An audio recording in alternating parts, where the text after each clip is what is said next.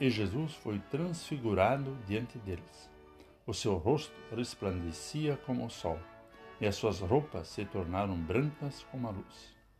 De acordo com o Evangelho de Mateus 17, versículo 2.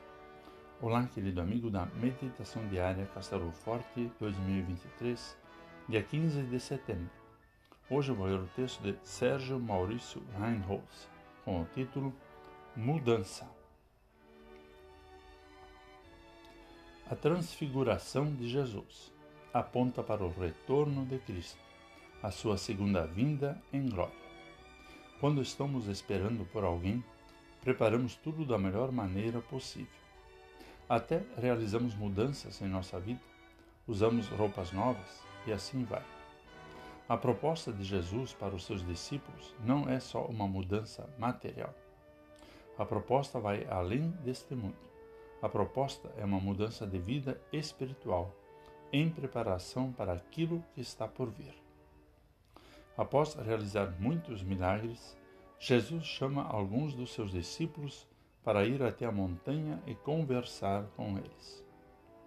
Num momento único e de extraordinária experiência com Deus, eles viram a transformação da aparência de Jesus.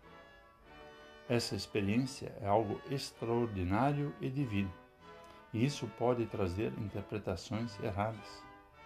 Precisamos estar alertas, pois a mudança aqui revelada é de alma e mente, não somente mundana e terrena. A questão é: como podemos ter essa mudança necessária, deixando de nos preocupar com os males da presente vida? E olhando para a glória que está por vir. Já iniciamos essa mudança radical no dia do nosso batismo, mas precisamos manter essa chama viva em nosso coração diariamente, pelo uso da palavra, pelo viver em arrependimento, reconhecendo o pecado e confiando em Cristo. Como Lutero ensina, a vida cristã é um eterno afogar da natureza pecaminosa e o renascer da nova natureza, a vida alimentada na fé em Jesus. Vamos falar com Deus.